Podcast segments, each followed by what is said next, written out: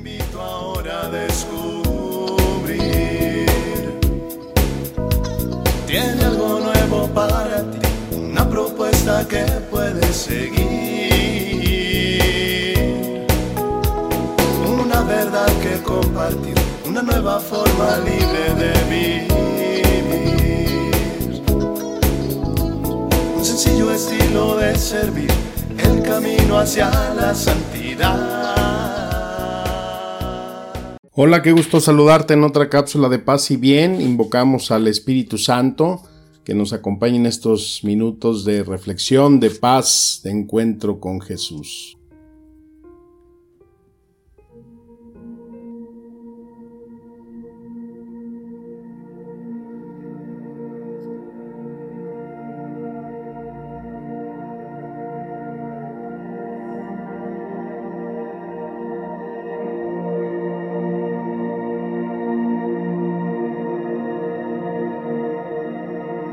Qué bien se está aquí en tu presencia, glorioso por siempre, Señor. Qué bien se está aquí a tu lado, sintiendo tu paz y tu amor.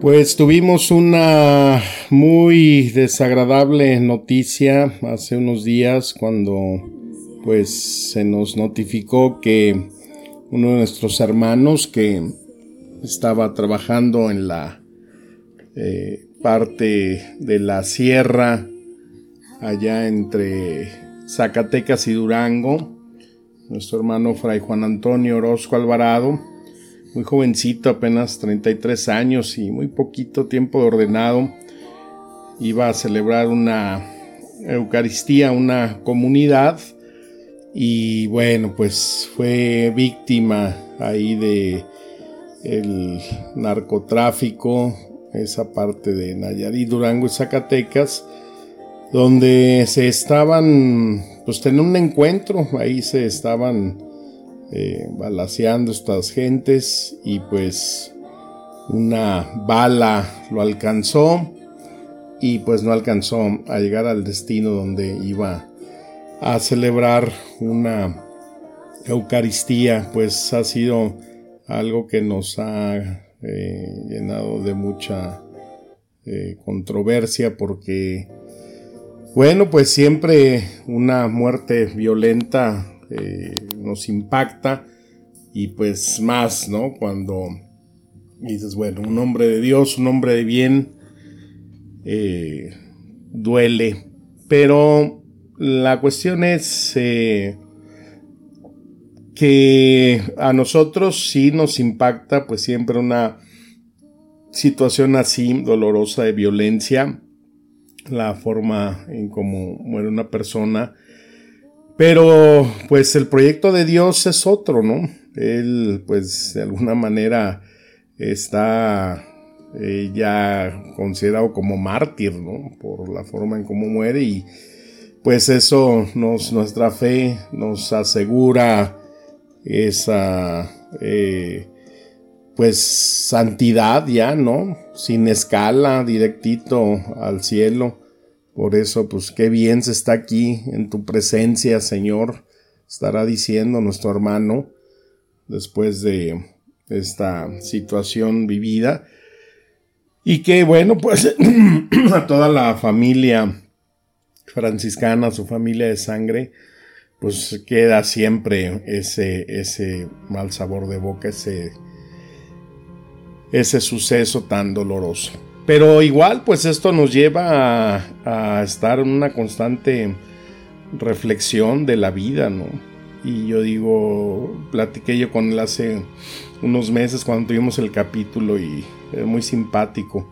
Y yo no sabía que era un gran músico, eh, era muy buen eh, director de coro y también eh, había ganado algún premio por ahí internacional con una canción. Y entonces yo me preguntaba, ¿no? Me pregunté así muy profundamente, dije, oye, ¿y, quién soy yo? O sea, digo, si me considero una buena persona o no. Sabemos que eh, pues la vida nos puede cambiar en cualquier momento, no hay avisos que prevengan las situaciones, los infortunios, las enfermedades, tragedias como estas que eh, les estoy platicando. Y pues ahí está eh, siempre ese cuestionamiento, ¿no? De decir, bueno, ¿cómo va mi caminar en la vida? Y yo digo, bueno, ¿he sido una buena persona o no? Y bueno, sigue el discernimiento, ¿no? Va uno, cuando se hace uno esas preguntas con seriedad y cuando hace uno esas preguntas con profundidad, híjole, empieza a saltar la película de tu vida, ¿no? Y, y, pues de repente aparecen cosas que pues no son muy agradables y cuestionan.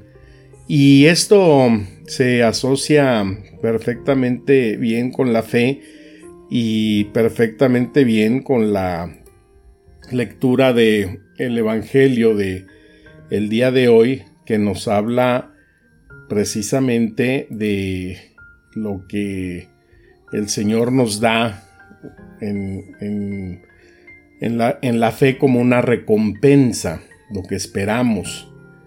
Porque esa pregunta que nos hacemos es ¿qué esperamos nosotros? Y si es bueno esperar eh, una, recompensa, es como ahorita que, bueno, pues eh, se acaba el año escolar, por decir, y, los hijos siempre están ahí, no, oye papá, y si saco buenas calificaciones, eh, ¿qué me vas a dar de recompensa? ¿Qué me vas a dar de premio? ¿Qué me va a tocar? Quiero esto. Y empiezan las, las motivaciones y los chantajes para poder obtener algo. Y esto es algo que pues constantemente no lo podemos estar preguntando en la vida, ¿no? Eh, Pedro le hace la pregunta a Cristo, ya sabemos, oye Señor, y los que hemos dejado familia, casa, esposas, hijos, trabajo, ¿qué nos va a tocar?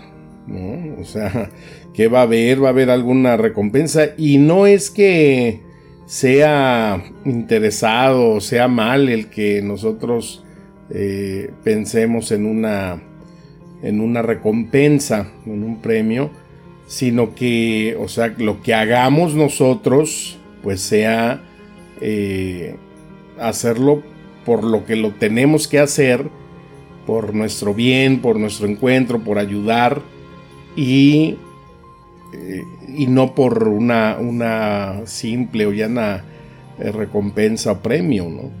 Entonces ahí está la, la gran diferencia. Y el Evangelio que nos lo marca así, de una manera muy marcada, es este Evangelio de Mateo, en el capítulo 6, dice Jesús le dijo a sus discípulos, tengan cuidado de no practicar su justicia delante de los hombres para ser vistos por ellos.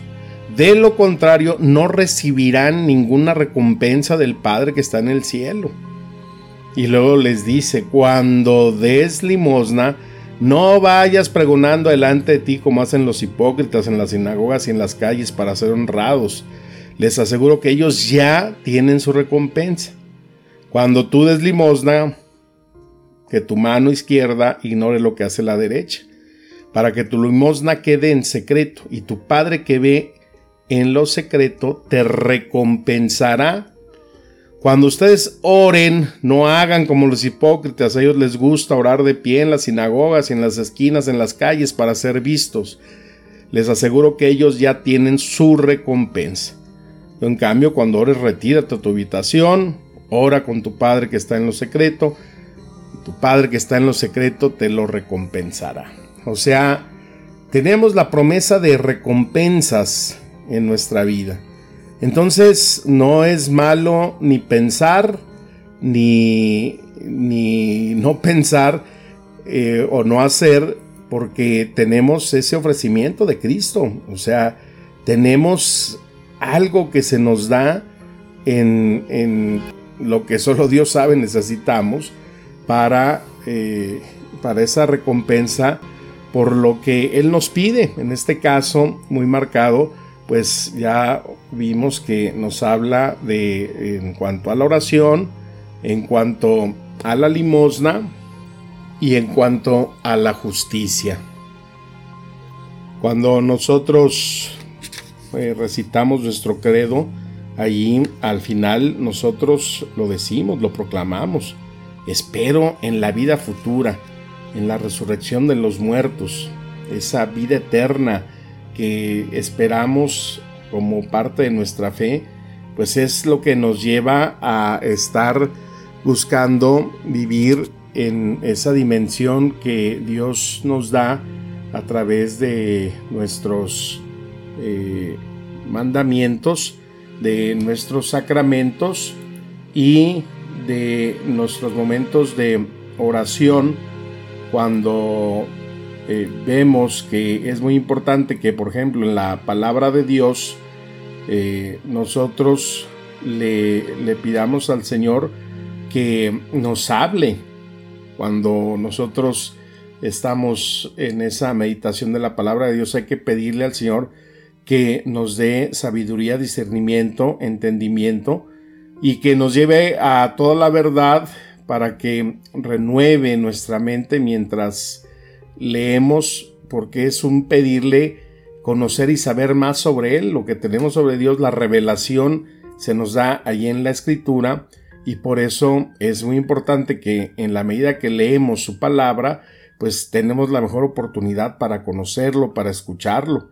Y por eso es que hay que orar que se nos conceda ese profundo anhelo de que nos haga más humilde y más enseñable lo que nos deja ver en su palabra para que ahí el Espíritu Santo nos dé esa alegría de el encuentro y así saber descubrir la voluntad de Dios. Yo te puedo decir con mucha claridad que obviamente, pues yo espero la vida eterna.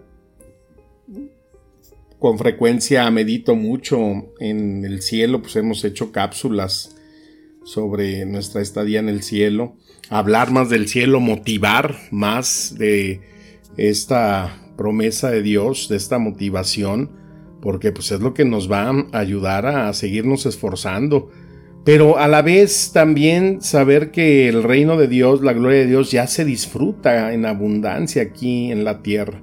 Aún en nuestras crisis, aún en nuestras situaciones que, vivimos eh, en, nuestra vida, ya se puede experimentar ese gozo, esa presencia de Dios cuando eh, vamos cambiando, cuando nos vamos transformando lo que les contaba el otro día en la cápsula de San Antonio, ¿no? Cuando ya ves que has, eh, con la gracia del Espíritu, obviamente, has ido menguando aquellas imperfecciones y que te van dando un gozo y una satisfacción y sobre todo de ver los goces espirituales que eso causa. Y cuando ves situaciones que pues nos sorprenden repentinas como esta muerte de nuestro hermano, pues es decir, eh, no tenemos avisos, alertas, eh, el encuentro puede llegar en cualquier momento. Y por eso hay que estar trabajando todos los días. Y por eso hay que estar dejando que esa conversión nos llegue continuamente. Y por eso hay que tener en prioridad lo que verdaderamente vale la pena en la vida. Porque Llegando allá, pues ahí no va a haber falsificaciones, ahí no va a haber exámenes chimbos, ahí no va a, haber ningún tipo de situaciones de corrupción. Ahí o pasamos el examen o no lo pasamos. Y eso nos hace dar cuenta que tenemos una sola oportunidad y esta oportunidad es en vida, hermano, en vida. Y es que también estoy seguro que cuando busco a Dios con el corazón cada día, esa felicidad y ese gozo es algo que ya hace vivir en plenitud y sobre todo la esperanza ya muy cierta de esa estadía en la eternidad con Él. Por eso, que las almas de los fieles difuntos y la de nuestro hermano Juan Antonio, por la grande misericordia de Dios, descansen en paz. Dale, Señor, el descanso eterno y luzca para Él la luz perpetua. Descanse en paz, así sea. Amén. Con todo, Señor, con todo el corazón, te busco y te amo con todo mi corazón.